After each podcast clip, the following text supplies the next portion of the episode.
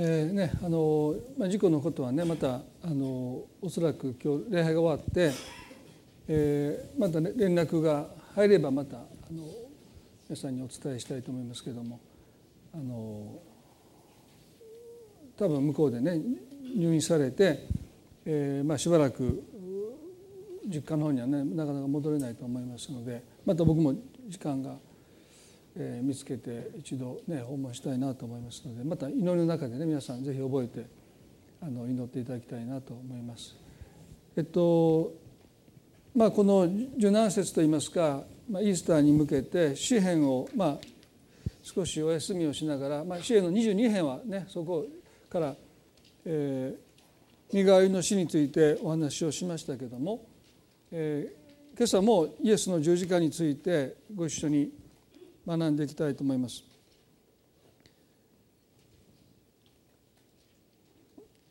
最初は身代わりの死ということについてご一緒に学びました。イエス・キリストの十字架の死というものは私たちの罪のための身代わりの死であったということですね。そのためにイエスは罪のないお方として私たちの身代わりとなる必要があったということについても話をしましたそれは旧約の時代傷のない生贄を罪の許しのためには必ず捧げなければならないというこの厳しい規定によって神様が伝えておられたことですよね。そして身代わりとなるためには私たちの一人として身代わりにならなければならないということそれがキリストの受肉ということ神なのに人となられたということについても先週お話をしました。で今日はですねローマの6章からとっても大切なことをご一緒に学んでいきたいと思います。まずローマの6章の4節5節をお読みします。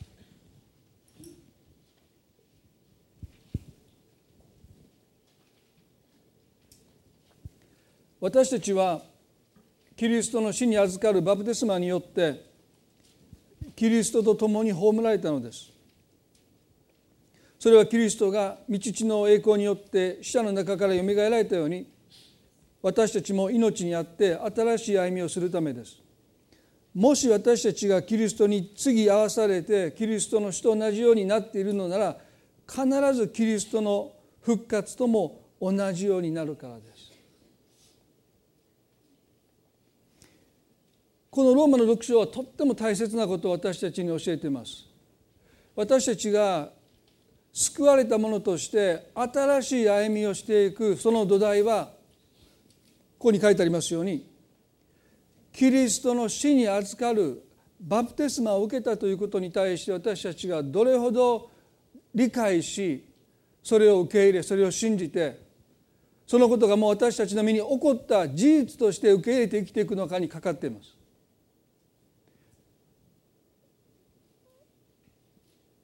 クリスチャンとしての新しい歩みは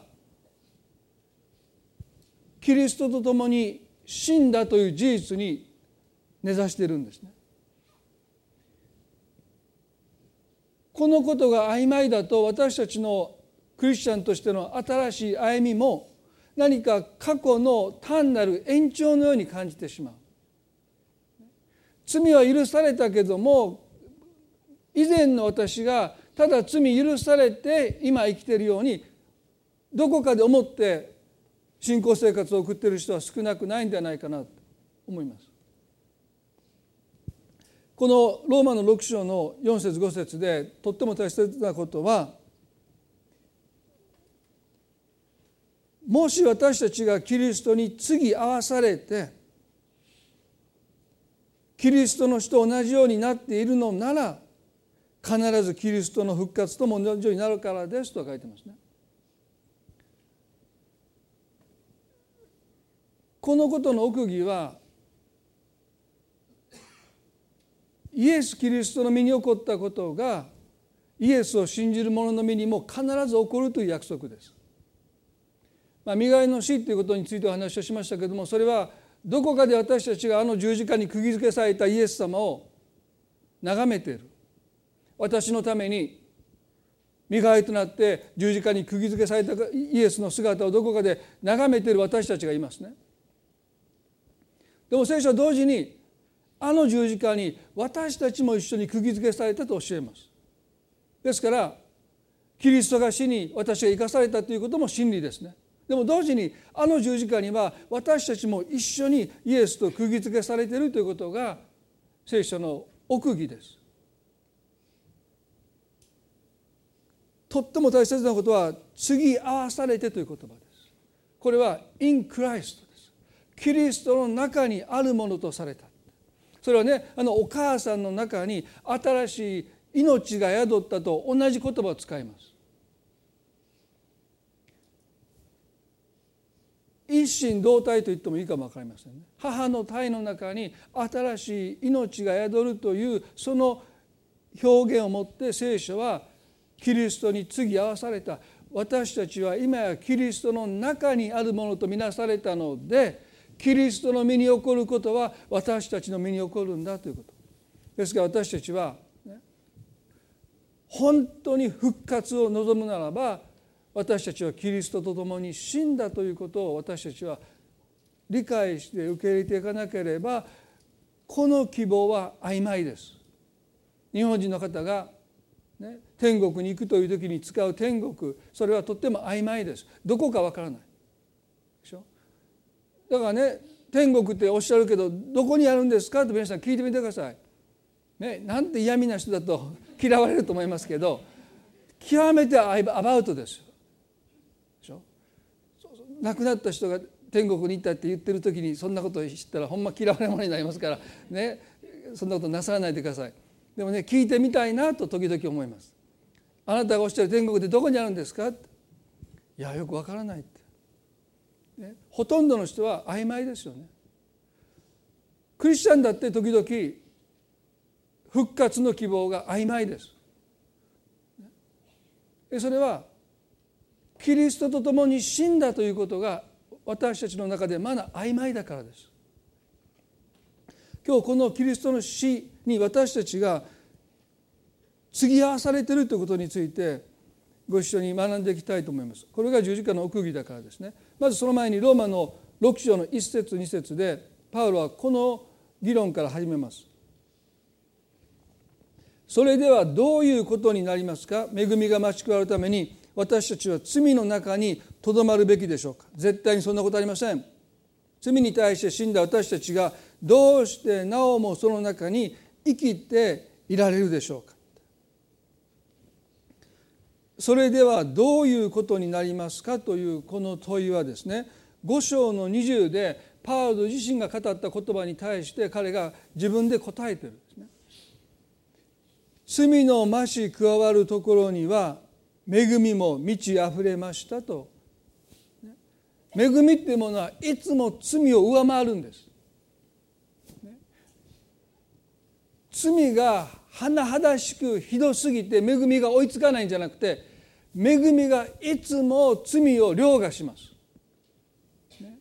まあ、今回の事故のことも一つの大きな悲しみとしてありますけれどもでも恵みはいつもその起こった出来事に対して足りないということはないんですね。神様はっきりと私の恵みはあなたに十分だって言います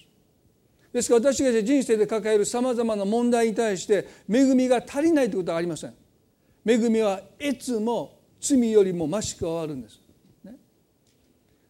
だからこのパウロの恵みの本質それは恵みはいつもこと足りるというこのことを述べた時にある人たちは恵みが増し加わるためだったら私たちは罪の中にとどまるべきだというそんなへりくつを言う人がいることを想定して彼はここで誰かが言ったわけじゃない。でもそういうことを言う人が出てくるだろうって親鸞という人はね同じこと言いましたね。解毒薬があるならば果たして私たちは毒を飲んでいいのかって、いや解毒する薬があるんだったら毒を飲むなんてそんな人いないでしょ。恵みがあるんだからそしたら罪を犯してもいいっていうのはそういう全く同じ論理ですね。解毒剤があるんだから、ね、毒を飲んだっていいじゃないかって。そんなふうにして私毒を飲む人見たことないです。ね、でもある人たちはそういう思いを抱いてる。許してくださるんだったら別にまあ罪を犯してもいいじゃないか。でもここで彼は、ね、それではどういうことになりますか？恵みが増し加わるために私たちは罪の中にとどまるべきでしょうか？絶対にそんなことありませんと。絶対という言葉を使いました。絶対にそんなことありません。これはギリシャ語の中で最も、ね、強い否定を表す言葉を彼が使うんです。絶対。そんなことありません。でもね彼がここまで絶対にそんなことはないって、ね、クリスチャンは罪の中にとどまらないって。絶対そんなことはないって。彼がここで否定した根拠は私たちが思うところの根拠とは少し違うかもわからない。救われた私たちがなお罪の中にとどまるのは絶対にありえないというのはですねそれは道徳的とか倫理的とか道義的とか立法的じゃなくて彼はこういうんです。罪に対して死んだ私たちがというんです。罪に対して死んだ私たちがどうしてなおもその中に生きられるのでしょうかって。だからねクリスチャンだからその関係ないんです。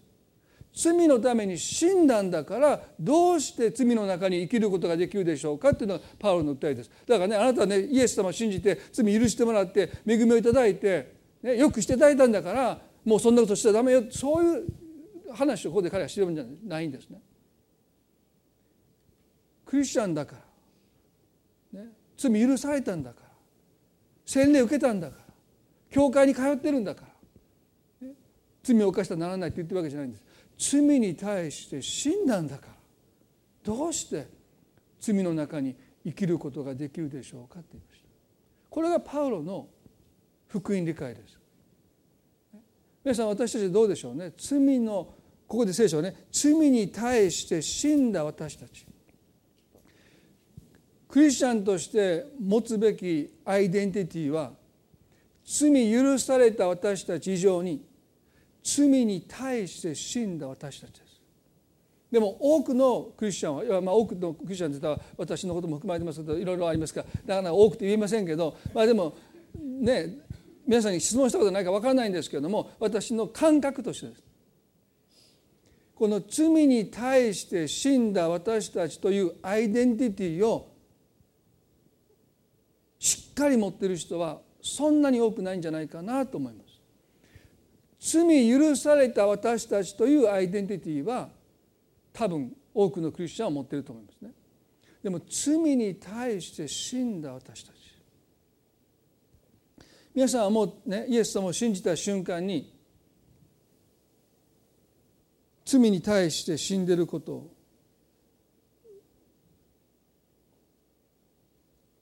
どこまで受け止めておられるかどうかですね。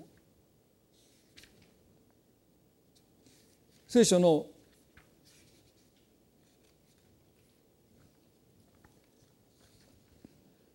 6章のその次をちょっと見ていきたいですけれども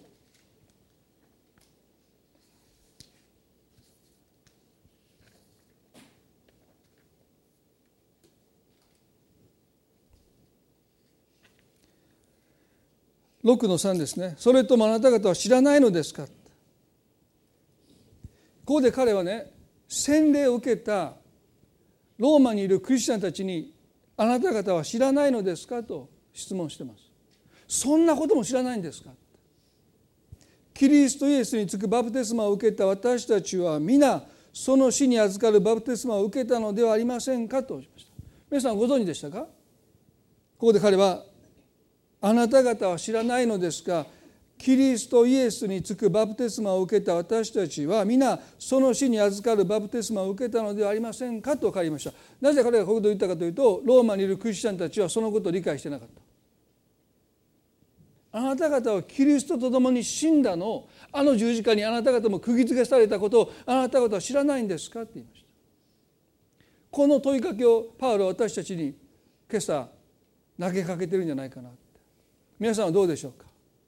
あなたが洗礼を受けた時に。いやあなたがイエス・キリストをここで信じた時にその死に預かるバプテスマをあなたが受けてることキリストと共に十字架にあなた自身も釘付けされたことをあなたはご存知ですか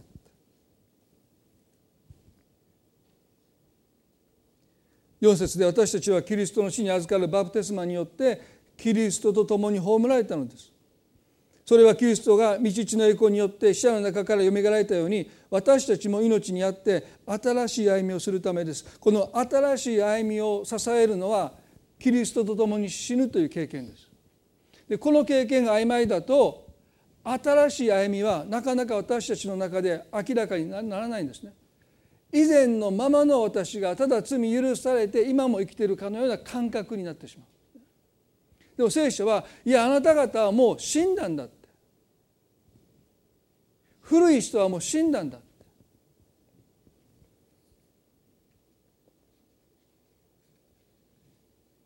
こでねキリストイエスにつくバプテスマを受けた私たち。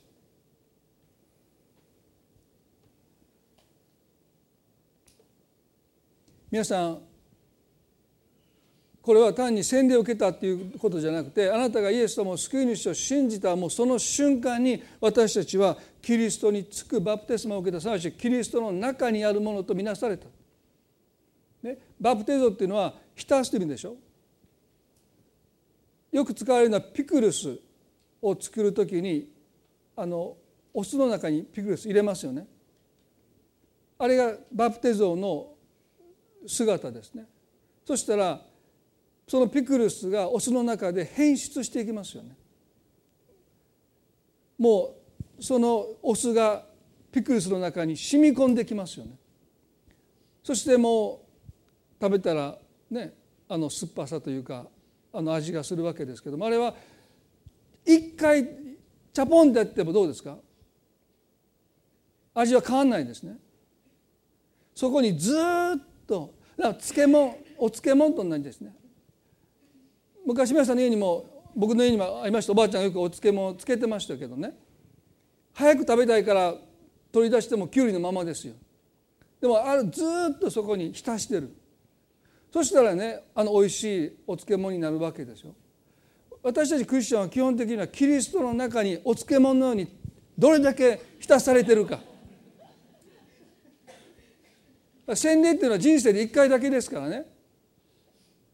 あれだけでなんかもうあれはあくまでシンボルですあのことが私たちの毎日の生活の中で私たちがどれだけキリストの中にバプタイズされるか継ぎ合わされるかそこに浸されるかそしてそこに浸されてる間にキリストの品性が私たちの中に染み込んでくるんです。そして皆さんがおいしい漬物として役に立つんです。だから浸されていくということはその死に預かるというプロセスです。時々洗礼をお願いしますけれどもね。まあこのバプテゾっていう意味は全身霊です。ですからバプテスト教会は絶対適齢をよっぽどのことは中に認めない。だからバプテスト教会でしょ。その全身霊をするという意味でね。ですからね皆さん洗礼っていうのは全身霊。まあ病気の方とか、ね、お年高齢の方は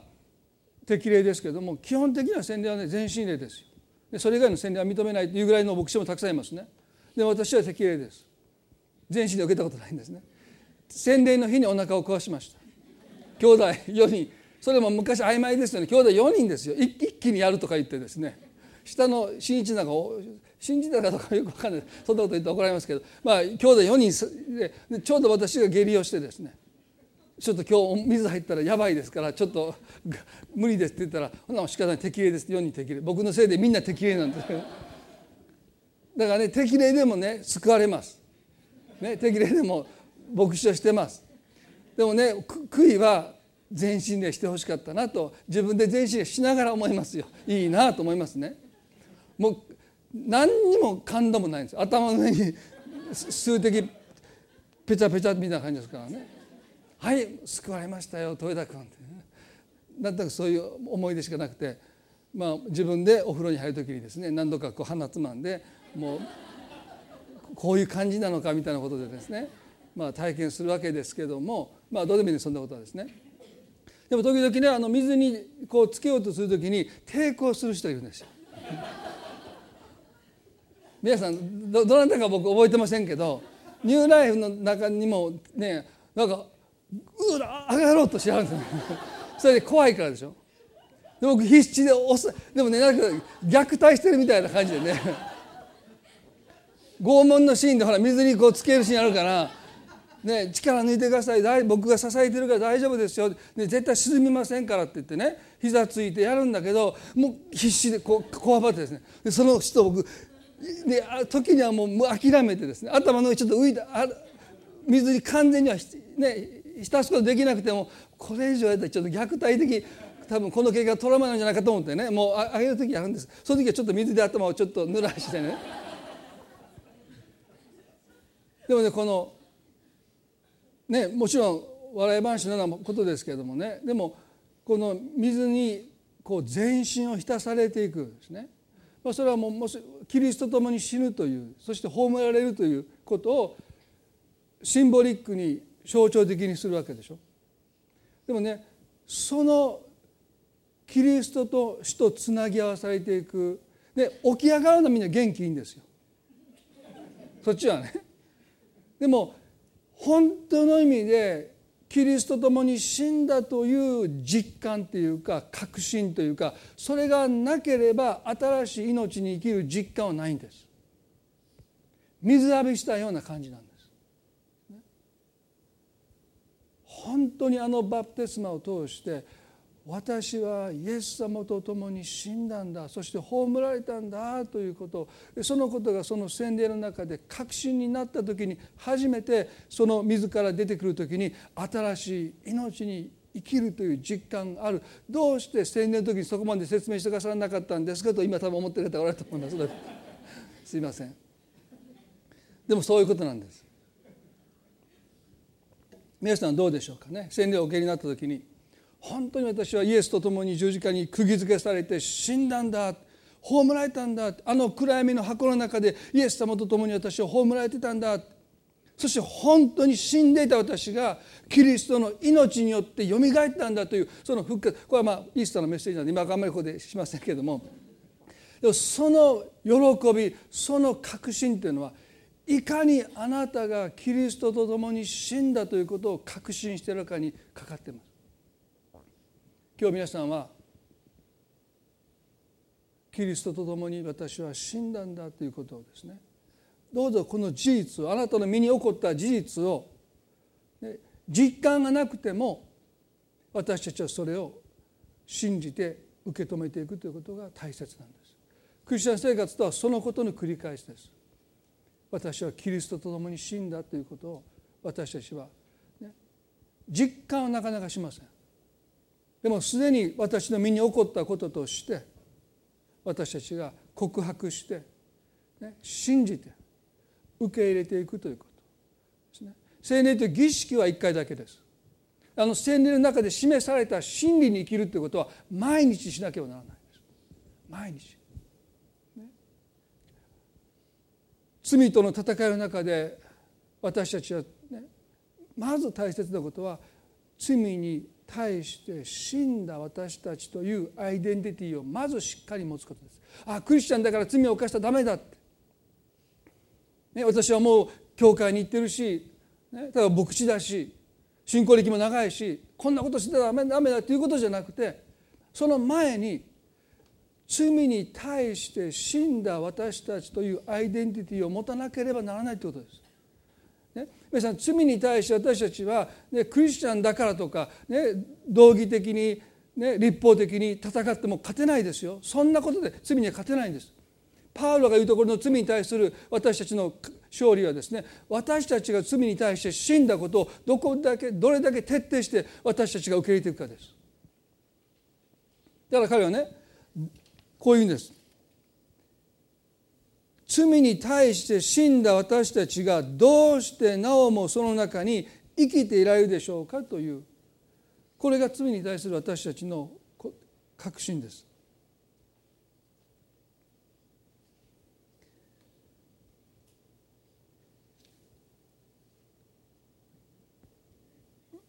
ローマの6の6を少し読んでみたいと思いますけれども。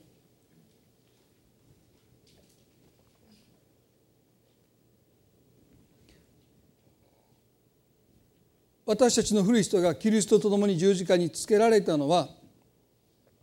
罪の体が滅びて私たちがもはやこれからは罪の奴隷でなくなるためであることを私たちは知っています。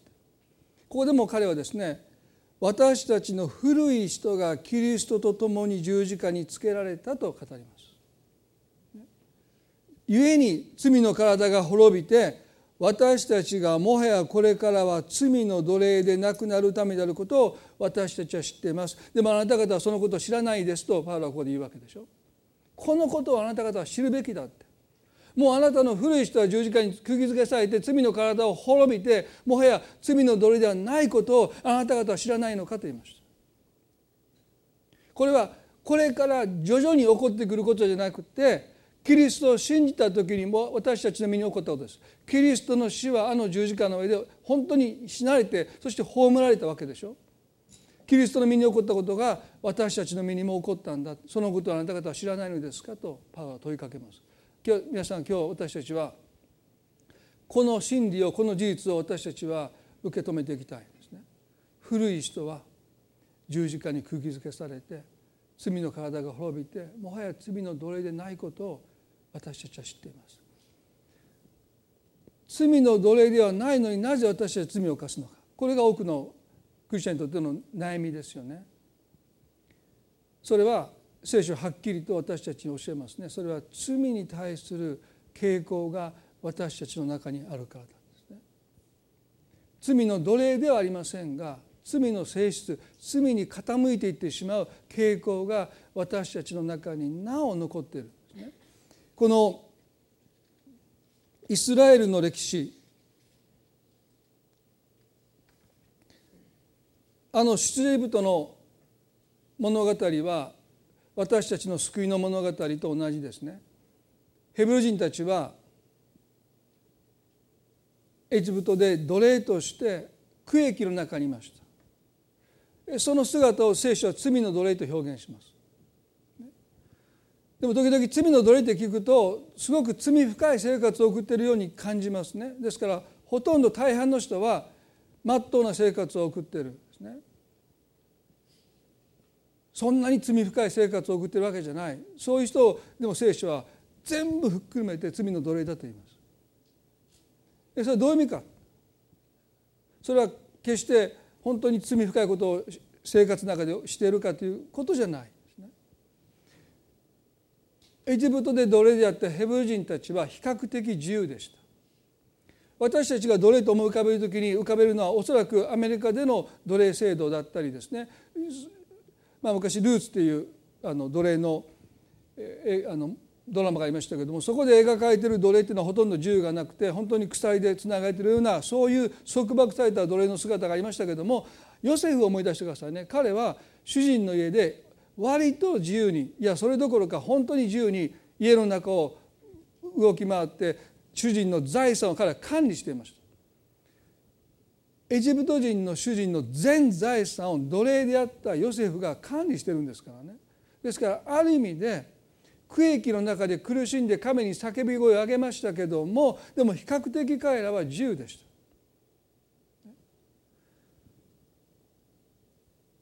でも彼らが自分たちが奴隷であることを本当に思い知らされたのはモーセが使わされて神のこのメッセージを伝えた時でした。これは出エジプトの鍵の言葉ですけども、まあ、開かなくてもいいですね。ちょっとあれ時間がありませんので。でもねモーセを通して神はこうおっしゃった。彼らに私に仕えさせるようにせよという言葉です。彼らに私に仕えさせるようにせよ繰り返し繰り返し繰り返し神様がモーセを通して語ったメッセージはヘブル人たちが私に使えるようにさせなさいというこの言葉に対してパロはかたくなに心を閉ざしました。比較的自由を与えてましたけれども神に仕えることにおいてヘブル人たちは自由を剥奪されていました。多くの日本人の方にとって自由とは自分のしたいことをすることです。でも聖書が言うところの本当の自由は神の御心を行う自由です。神の御心に対して「はい」と言える自由です。神に仕える自由です。この自由が保障されていない限り聖書はそれ以外のどれほど自由があっても罪の奴隷だと言います。自分のしたいことが何でもできる。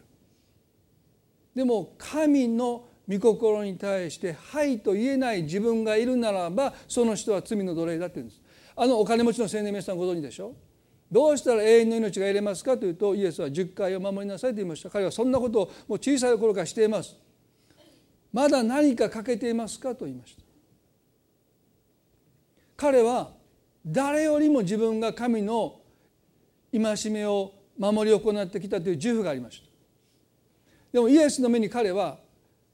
神に仕える自由を持っていない。すなわち彼はお金に仕えていました。神以外のものが彼の神になっていた。ですからイエスは彼に対しておっしゃいましたね。もしあなたが完全になりたいならかえってあなたの持ち物を売り払って貧しい人たちに与えなさい。そうすればあなたは天に宝を積むことになります。その上で私についてきなさい。これは救いの条件ではありませんね。でも彼が神に仕える自由を手に入れるためにはまず一時的に富に仕えることを彼がやめない限り自由を手にすることができないことをイエスはご存知でしたので、ね、クリスチャンになるために私たちは財産を売る必要はありません。でも彼にとって財産を売らなければ一旦離れなければ神に仕える自由を彼は手に入れないのでイエスはそうおっしゃった。でこの言葉を聞いた時初めて彼は神に対してイエスと言えない自分をに気が付くんですね。神の御心を守り行ってきたという自負がありました。まだ私に何が欠けてますかと言い切ったこの彼がです。神に対して「はい」と言えない。そのことを彼は悲しんでイエスのもとから離れていった。彼もまた罪の奴隷でした。でも自分が罪の奴隷だとは彼は夢にも思わない。自分こそは神の御心に仕えてきた。まだ私に何が欠けていますかとイエスに質問するような人です。でも彼もまた神に対してイエスと言えない。私を取るか富を取るかどちらかを決めなさいと言われた時に彼は神を選ぶことができません神に使えることを選ばなかったですね。彼もまた罪の奴隷でした。でもね彼の生活を見ていたい誰がこの人が罪の奴隷だと思うでしょうか。立派な青年です、ね、もう本当に好青年です。でも彼もまた神に仕える自由を持っていなかった。彼もまた死ぬという経験がなかった。彼にとって財産を売り払うという経験は死ぬという経験でした。新しく生まれ変わるために彼は死を経験しなければならなかった。でもそのことを彼は拒むんです。古い人がなお生きようとします。そしてイエスのもとから離れ去っていました。皆さん私たちもキリストと共に死ぬという経験をしなければなお古い人が私たちの中で生きようとします。ローマの6の7で死んでしまった者は罪から解放されているのです。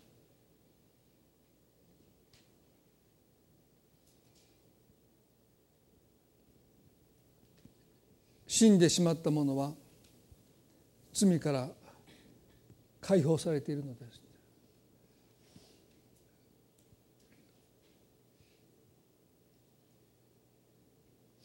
キリストの死に預かっていることを今日もう一度皆さん心に留めたいですね。その時解放が来ます。クリスチャンだからそんな思いで戦っても解放来ないんです。自分がもう死んだことを認めて受け入れた時に解放が来ます。これ不思議ですよね。戦って解放されるんじゃないんです。私たちが死んだものであることを認めることによって解放がやってきます。皆さんねこの罪の傾向という話をしましたけれどもイスラエルは神様の力強い御手によってエジプトからあがない出されたんですけども彼らはずっとエジプトに帰ろうとしました。これが罪の傾向です。もはや奴隷でないのに奴隷のように生きようとしました。あの後悔を目の前にして彼らはエジプトを離れたことを悔います。なんて余計なことをしてくれたんだとモーセに彼らはですね反発しましたよね。でも神様の後悔を2つに分けてくださって彼らはその水の中を通りました。これは新約で言うならばバプテスマ洗礼の方ですよね。であそこで何を彼らが経験すべきだったのか。それは古い人がすなわちかつてエジプトで奴隷であった鎖につながれていた銃を失っていた無力であった自分たちがあの航海でエジプト人たちと一緒に海の、木図となって死んだということ。あそこに私たちの古い人は葬り去られたんだということを彼らはそこで覚えませんでした。あのエジプトの地で奴隷であった私たちが神の奇跡によって航海を渡りきっただけ。そこで死を経験しなかったということが後に彼らにとって大きな問題となっていったんです。でもあの航海を渡るというあの奇跡の中で神が願われたことはかつてエジプトに住んでいた奴隷根性に染まってるもう、ね、鎖につながれていた主人の言いなりになっていた。その自分たちがあの航海の海の中でエジプト人たちと一緒に死んだ死に絶えた。そこにもう葬りされたんだというその確信を持たずしてただ危険から命救われたそこを何とか乗り切ったという感覚でなお古い人をまだ彼らの中に生きているような感覚で彼らは旅を続けていく。ですからねことある旅ごとに彼らはエジプトに帰るというんです。約束の地の前に行っても彼らはエジプトに帰ろうと言いました。何が問題ですか？後悔で私たちの古い人はもう死んでしまったんだ。私たちの故郷はエジプトではもうないんだ。この約束の地が私たちの故郷であり私たちのホームであり私たちの帰るべき場所でありそして神様こそが私たちの主人であるということを彼らは最後の最後まで明確に確信を持って新しい人として生きることをしませんでした。約束の地の中にあってもなお彼らは問題があると自分たちのかつての故郷に帰ろうとしました。それがこの民をして神に背を向けさせた最大の原因です。それはね死を彼らが明確に魂に刻まなかったからです。皆さん私たちは本当に古い人がキリストと共に十字架に釘付けされて罪の体が滅んでもはや罪の奴隷でないことを私たちはどれほど理解して受け入れて信じて告白して生きてるでしょうか？どこかまだ以前の私がただ罪許されて神様に愛されて生きているかのような感覚を持っているならば罪に対して私たちは言いなりです。どうしてか？かつての古い人はまさに罪の奴隷でしたので罪の言いなりでした。無力でした。あたかもその無力な私がなお今ここでただ罪許されて神に愛されてるでもその無力さにおいてはなお前と何も変わってない私が今も生きてるかのような感覚を持って生きてるならば皆さん私たちは罪の奴隷ではないんですけれども罪の言いなりとして生きていくんです。エジプトはもはやイスラエルを支配してません。なのに彼らはなおエジプトの奴隷であるかのように振る舞いました。それが私たちクリスチャンの今日の葛藤の一つですよね身を古い人は過ぎ去った身を全てが新しくなった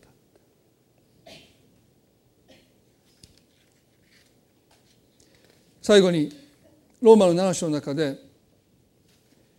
この6章で語られたことと同じことにおいて立法に対して私たちが死んでいるということをパウロが教えるためにとっても分かりやすい表現を使うんですね。ちょっと読んでみたいですね。ローマの7章の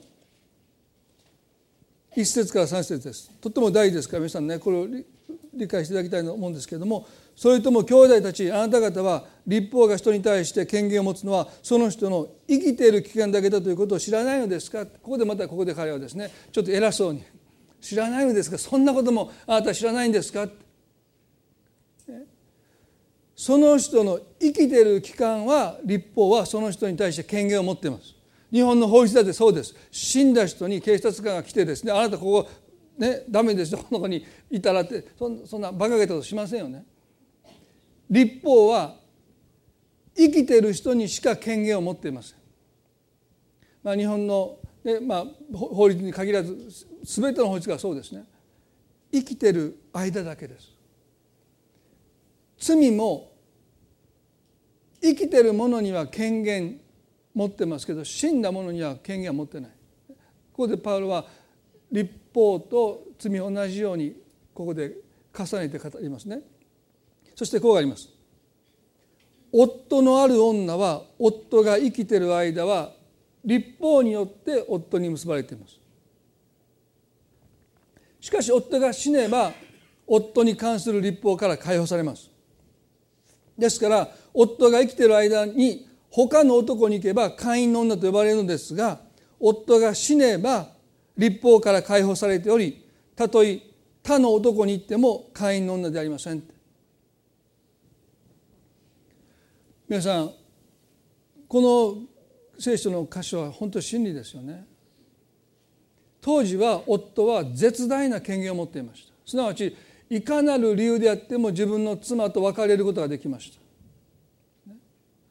あなたの作る料理が気に食わない。それだけで出てけ今そんなこと言ったらあんたが出てけって言われますけどね。当時はですよ「何やこれ」って「出てけ」って。出ていかないといけないんですよ。今やと逆ですよね。でも昔はもう男の人は強かった。ですね。で良い優しい夫であるならば妻は幸せでしたよね。でも中にはひどい人がいます。妻に暴力を振ります。なんだこれはって言ってそれをもう投げ捨てて、ね、暴力振るでも妻の方から離婚はできないんです。介入して妻をこの夫から救ってくれるそういう行政機関もありません。結婚すれば妻は夫のものですから。それが2,000年前の当時の社会ですからものですからね。もう一度言いますけどものですからね。誰に言ってんだって言われますけど。ね。だから文句一つ言えないんです。それはね立法がそれを命じるからです。で立法を破棄することは不可能です。ということは妻が夫から解放されるためには夫が死ぬしかないんです。何皆さん笑うんですか？だ妻は早く死んでくれ早く死んでくれと念じるんです。皆さんその絶対なさらないでくださいね。まあ私この話していいかどうか分かりませんけど天地真理という私たちのちょっと上の世代の人たちのでアイドルがいるんですね。で天地真理の熱狂的なファンは天地真理に早く死んでほしいそうです。どうしてかあの青春時代に抱いた彼女の理想的な美しさをたまたまテレビによく出ますから彼女ね。やめてくれって。俺の青春を返してくれ。早く死んでほしい。でそう、まあ、全然関係ない話ですけどね。まあの可愛かった時のイメージでみんな持っていきたいみたいなことを何かに聞いてなるほどなと思ったんですけど、まあ、全然話関係ないんですけれども。でもねその夫がどんなひどい人であっても立法は妻の方からの離婚を禁じてますので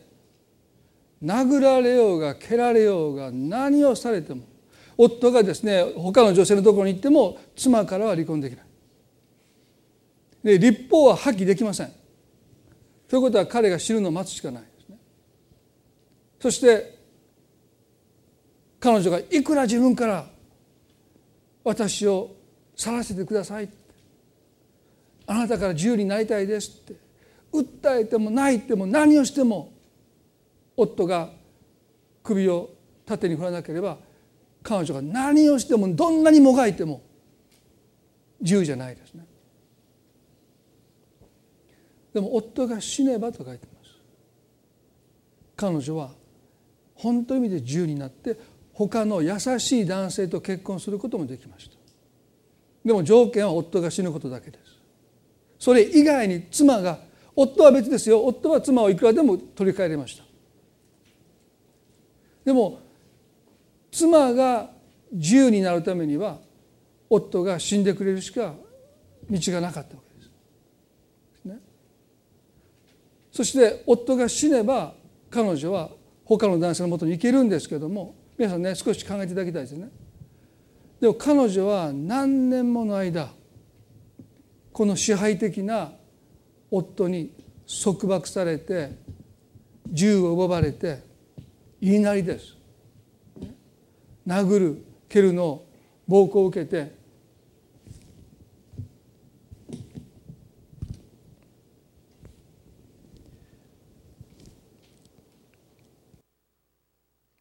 全く彼女はですね銃を剥奪された。その中で本当に無力ですよね。いくら願っても叫んでも自由になれない。夫の言いなりです。その中で何年も何年も何年も彼女はその中で暮らしてきてある日夫が死んでしまいます。彼女は本当に銃を手にして夫の影に怯えないで銃に切れるか。おそらくとっても難しいですね。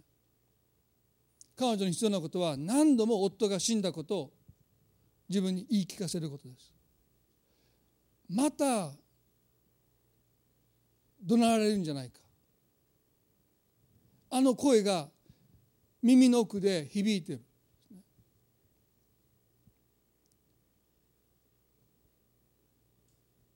もはや夫はいないのにその声は彼女の耳の奥底から聞いていかないなおその声にとらわれて支配されて自分が無力であるかのように覚えてしまう。夫がいないのに夫が命じたことを今なお行ってしまう。皆さんそれが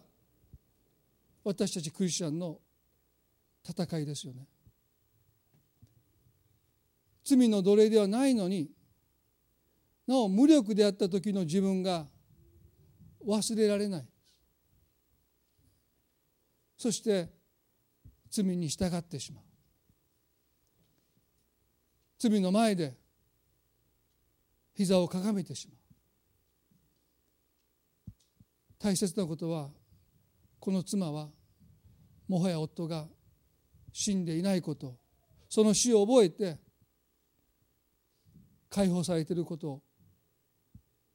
どんなに声が響いてももはやそこにはあのかつて私を殴り蹴り飛ばした夫はもはや存在しないことを彼女はおそらく何日も何日も何日もかかって認めていかなければならない。私たちもそうですね。罪に対してもはや私たちはその主人である罪にもはや使える必要がない。私のアメリカにいた時に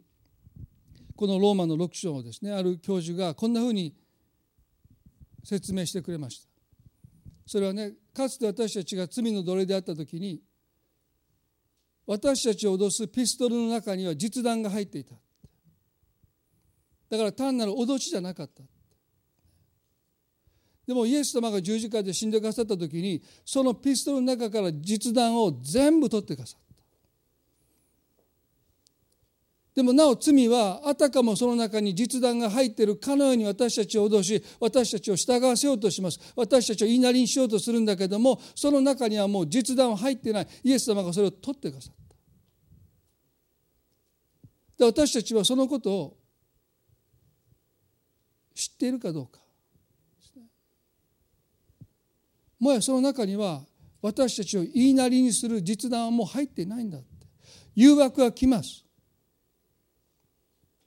でももはや私たちは罪の奴隷ではないことを皆さん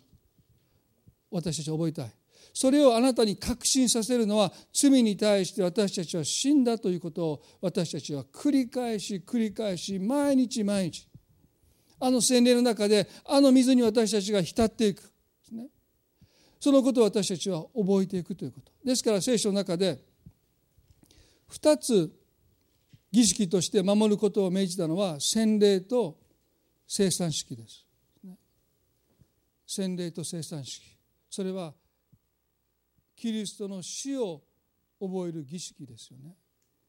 それはイエス様が死んだというだけじゃなくて私もイエスと一緒に死んだということを私たちは繰り返し繰り返し覚えていく今日皆さん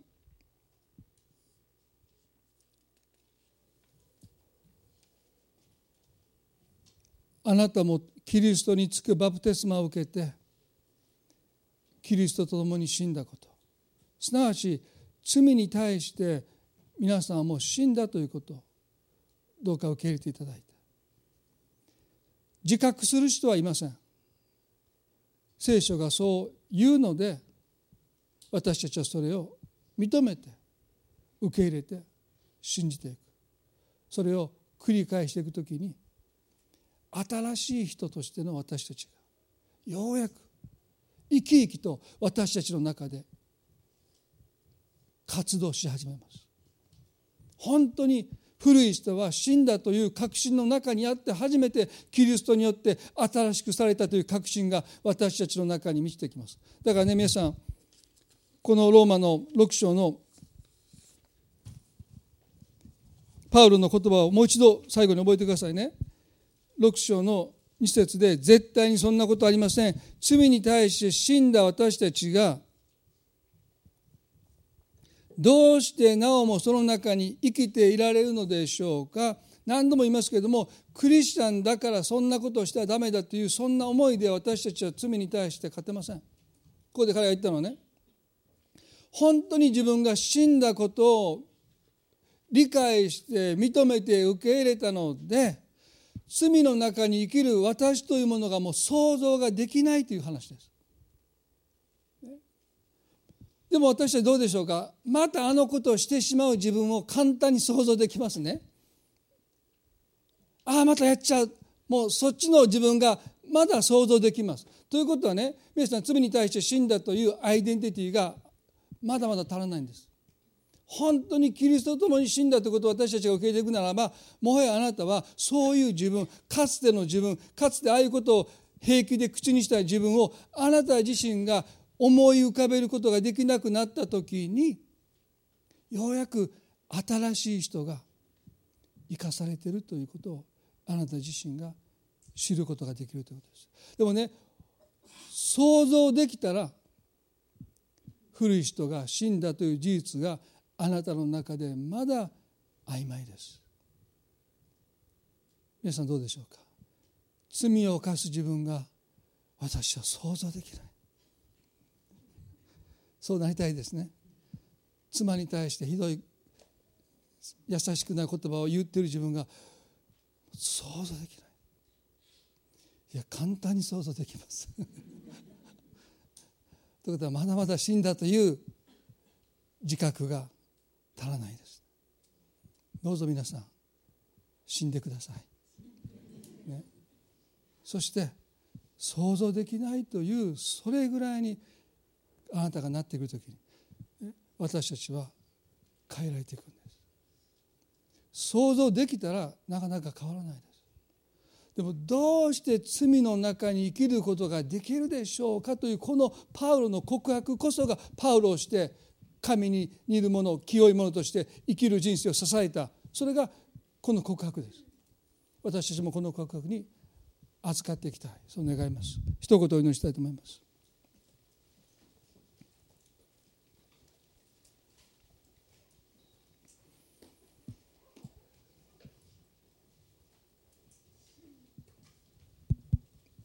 恵み深い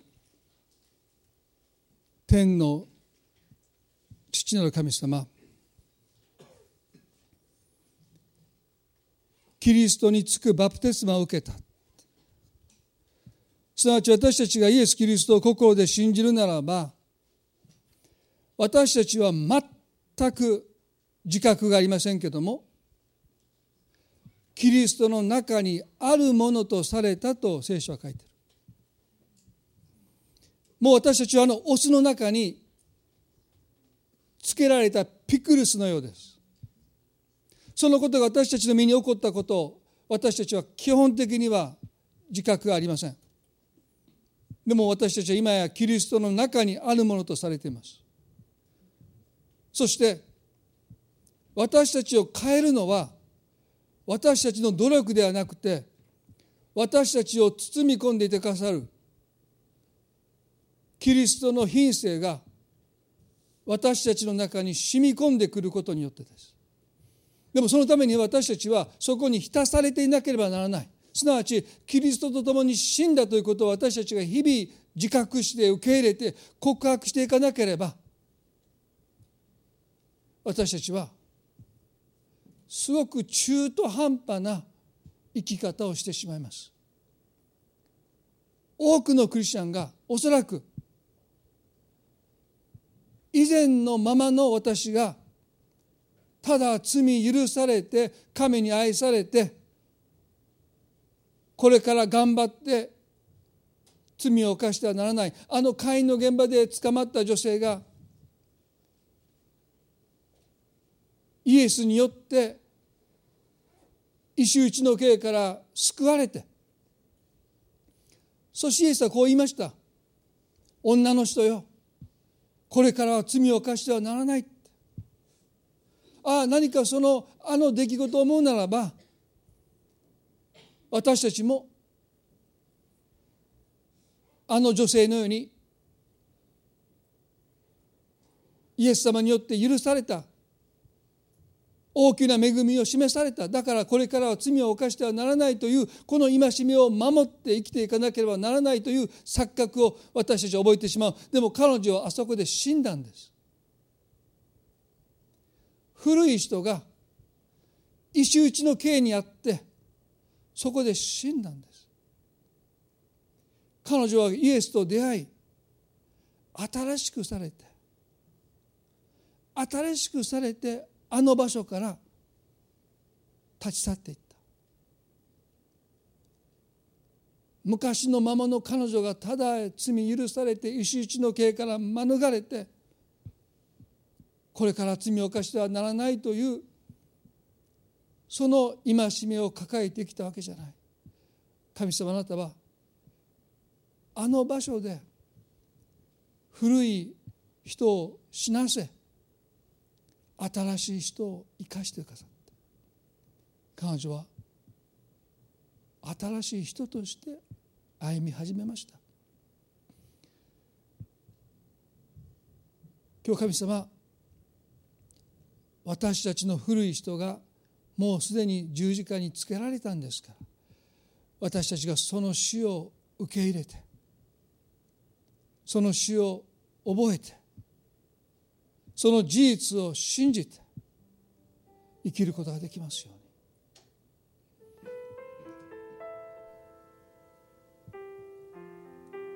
暴力を振るい支配する夫のもとにいた妻は無力でした。夫の奴隷でした。夫の怒鳴り散らす声が彼女を怯えさせ萎縮させてきました。でも夫が死んだ後もその声は彼女の耳の奥に残っています。夫がせよといったことをしなければならないという恐れが体に染みついています。それが罪の傾向です。でも彼女は毎朝目を覚ます度ごとに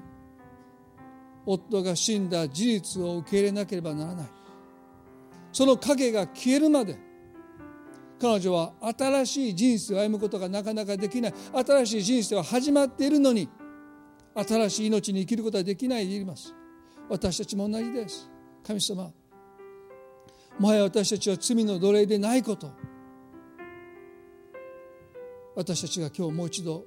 受け止めることができますように。そのピストルの中にはもう銃弾実弾が入っていません。言いなりになる必要がありません。私たちは主に使えるものとされています。あなたの御心に心から「はい」と言える銃をすでに与えられている。でもその銃が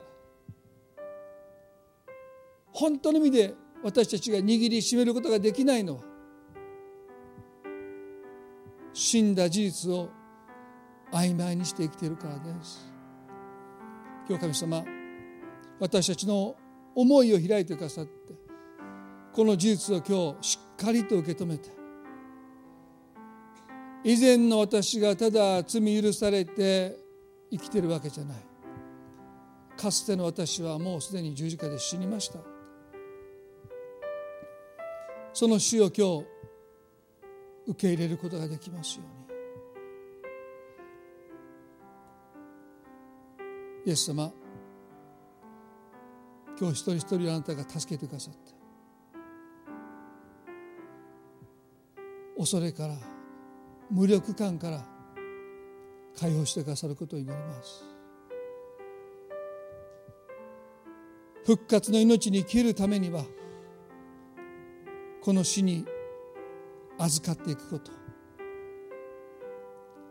古い人が死んだことを告白して生きていくこと。どうぞ一人一人をあなたが助け導いてください。あなたの十字架私たちは心から感謝し解放されているこの解放を感謝してイエス様に心から感謝を捧げたいと願います。どうぞ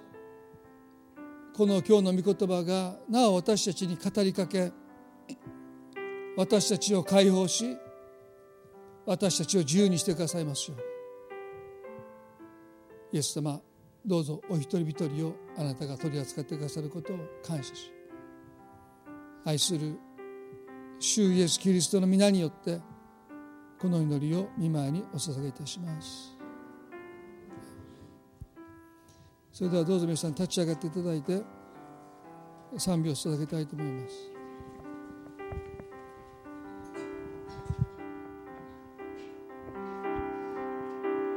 弱いものにも強いと言わせ貧しいもの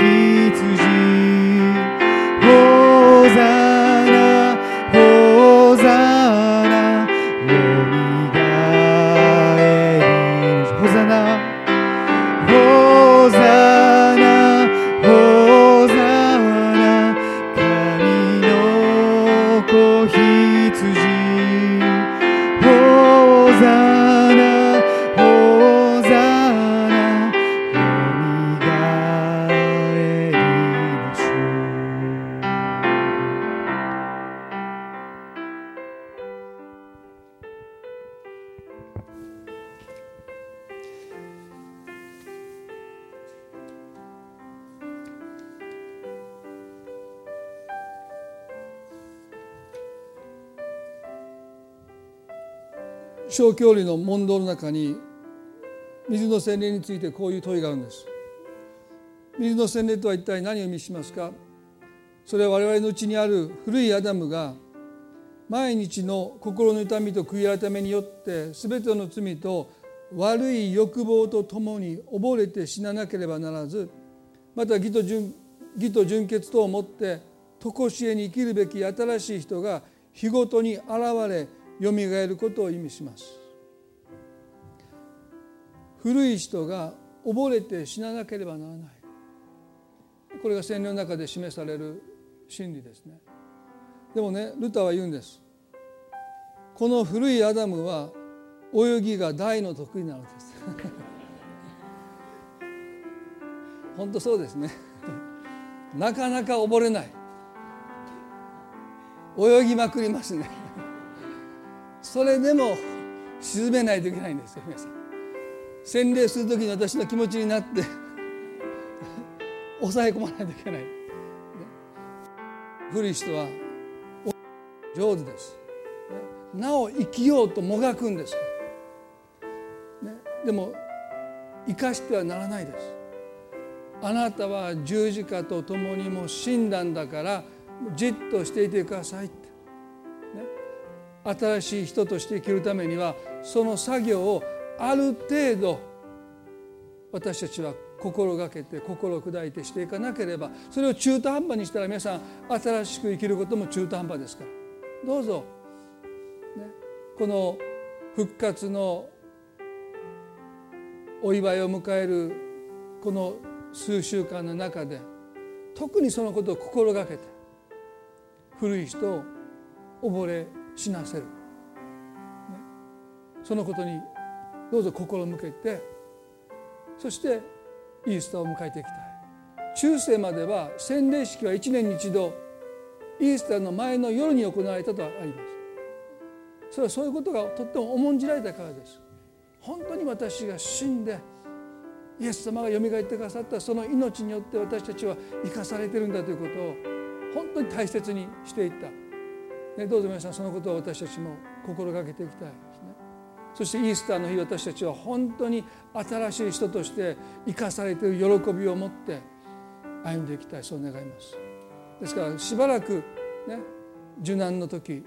死んでいく時がありますけれどもどうぞそのことを心に留めて歩んでいただきたいと思います。それでは互いに挨拶を持って今朝の礼拝を終わっていきたいと思います。